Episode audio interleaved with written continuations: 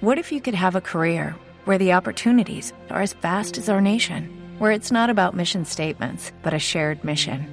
At U.S. Customs and Border Protection, we go beyond to protect more than borders from ship to shore, air to ground. Cities to local communities, CBP agents and officers are keeping people safe. Join U.S. Customs and Border Protection and go beyond for something far greater than yourself. Learn more at cbp.gov/careers.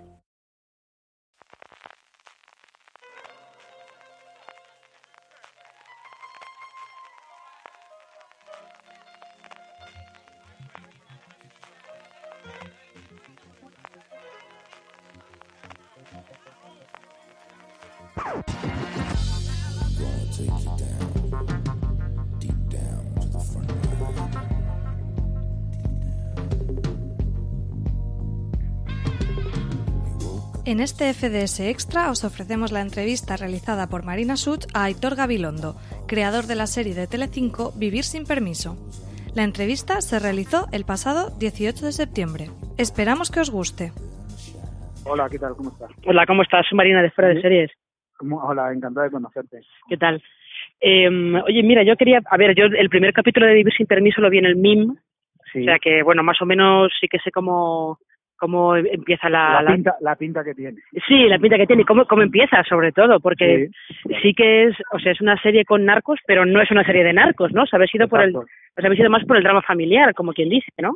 Sí, es una saga familiar, ¿no? Es la historia de un, eh, bueno, un, a ser un narcotraficante, bueno, un hombre que se ha hecho poderoso a través del narcotráfico y cuando ya está en el momento de, de digamos, de- de- del éxito y, y blanquear su imagen, eh, le ataca el enemigo menos esperado para él, que es un Mm. enemigo interior, ¿no? La, fe- la enfermedad, y eso es el- su último desafío, ¿no? Y sabe que contra ese no podrá hacer nada, Ujú. que no, no podrá ganar esa batalla. Sí.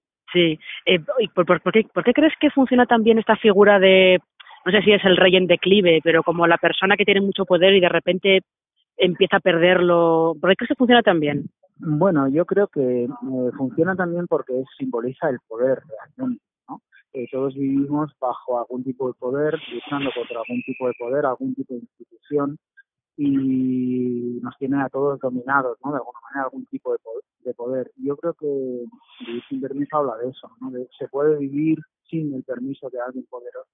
Y entonces ver su decli- declive, ver su decadencia, ver lo que eso nos inspira, aparte de sentirnos identificados, porque el ansia de poder está eh, anida en todos nosotros también, lo tengamos o no lo, o no lo tengamos, pues yo creo que es una pulsión humana que, que, que, que nos sentimos identificados, ¿no? Todos hemos tenido un padre una madre, siempre hay alguna figura, un, un jefe, un presidente del gobierno, lo que sea, que, que domina o condiciona nuestras vidas y, y realmente él simboliza eso y los demás personajes se mueven alrededor de ese poder.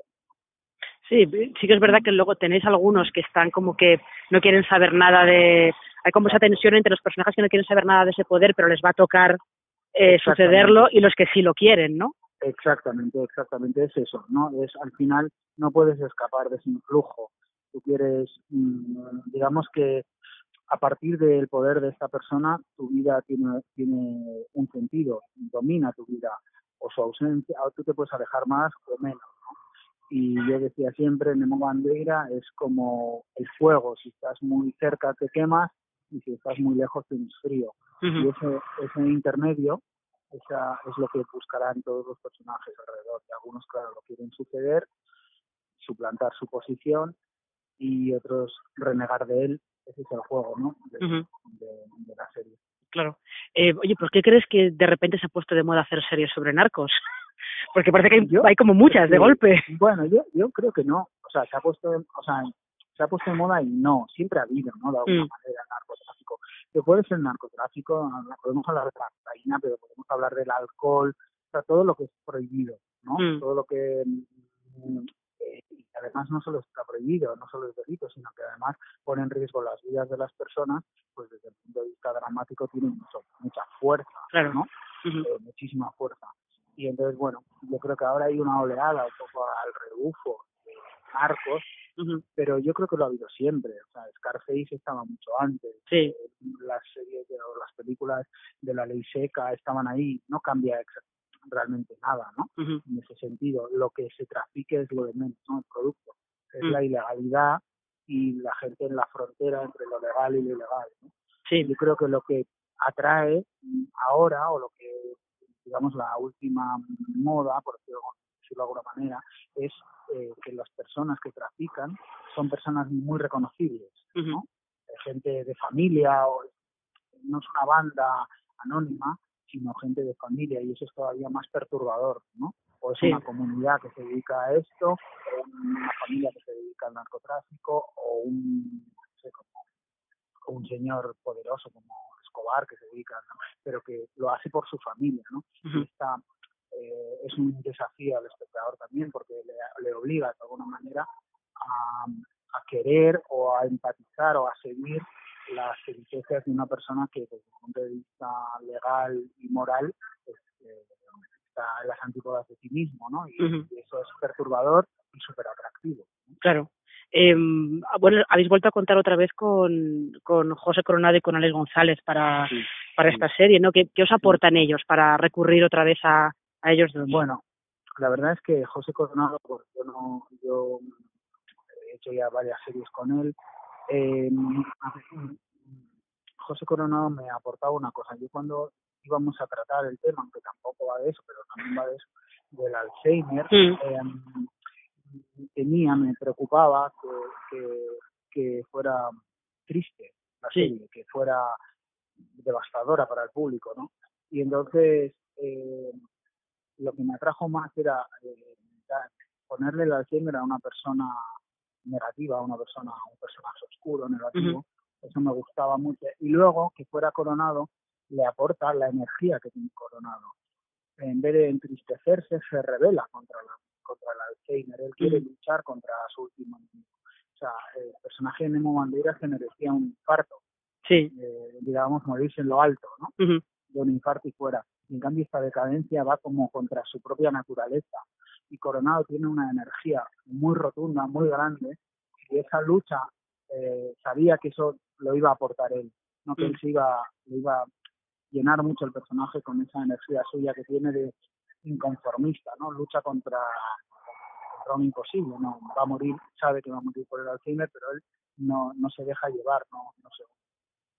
Y luego, en el caso de Alex González, después de haber hecho el príncipe, yo, eh, bueno, hablé muchas veces con él, no lo había pensado. Cuando empecé a hacer, eso no encontraba un personaje para él, porque el personaje, digamos, bueno, sabía que él no quería hacer otra vez de bueno, de uh enamorado, Y entonces cuando fui avanzando con los personajes, pensé, ¿qué de, de este abogado, hijo de puta, canalla, mm, eh, con, pero siempre como con una sonrisa? Y no sabía si iba a querer y se lo propuse. Le digo, mira, es un personaje que va, vamos, no sé si vas a, te van a querer mucho por las que vas a hacer, ¿no? Pero te atreves a hacerlo, es muy atractivo para ti. Entonces él lo pensó, pensó que era lo que le venía bien, y se aleja mucho de lo que él ha hecho otras veces y realmente es una ¿no? Eh, siempre con una sonrisa y bien vestido, pero mm. es muy malvado. Sí, sí, sí. Sí, no, además, eh, por lo menos por lo que se ve en el primer capítulo, parece que como que, que esa, esa tensión que hay del juego de poder que comentabas antes está un poco entre él y el personaje de Claudia Traisac, ¿no? Que es como la, la que está fuera, en teoría. Exactamente. Eh, la, Claudia Traisac realmente es la cenicienta, ¿no? Por decirlo de alguna manera, la, la única que tiene moral, la, así, al menos de, entrada, ¿no? La única que tiene el corazón y que quiere vivir alejada de, su padre y, al mismo y, de y del, entorno y de la vida de su padre, que para ella le parece pues eso, eh, negativo. Ella tiene una moral muy diferente a la de su familia y es la bastarda y, y la, la pugna está en si se contagiará de eso o logrará mantenerse íntegro. Eh, ya, mira, la última pregunta que, que quería hacerte, editores, eh, sí que he visto que habéis desarrollado la serie Manuel Rivas, ¿no? Eh, ¿Cómo ha sido esta colaboración con él? No, no, no ha sido... No ha sido tanto desarrollo, ¿no? No, no no, no. él tenía esta idea un poco em, que bueno que también habló con Mediaset mm. un relato eh, breve y digamos que lo que aportó, este universo ¿no? de oeste de Bandera y su familia y a partir de ahí yo creo libremente la, la serie si él se, se, ha mantenido al no es su mundo y quiere que lo sea y, y, y, ya está pero bueno nos aportó un mapa emocional que yo le di muchas posibilidades pero no, no ha habido un trabajo conjunto digamos. Vale. Eh, pues Aitor, muchas gracias. Gracias a ti. Nada. Gracias. Y espero que te guste la serie. Sí, sí, no, el, el primer capítulo eh, me picó mucho la curiosidad, así que nada, oye, suerte en San Sebastián también. Muchísimas gracias, muy amable. Gracias. Venga. Un saludo. Hasta luego.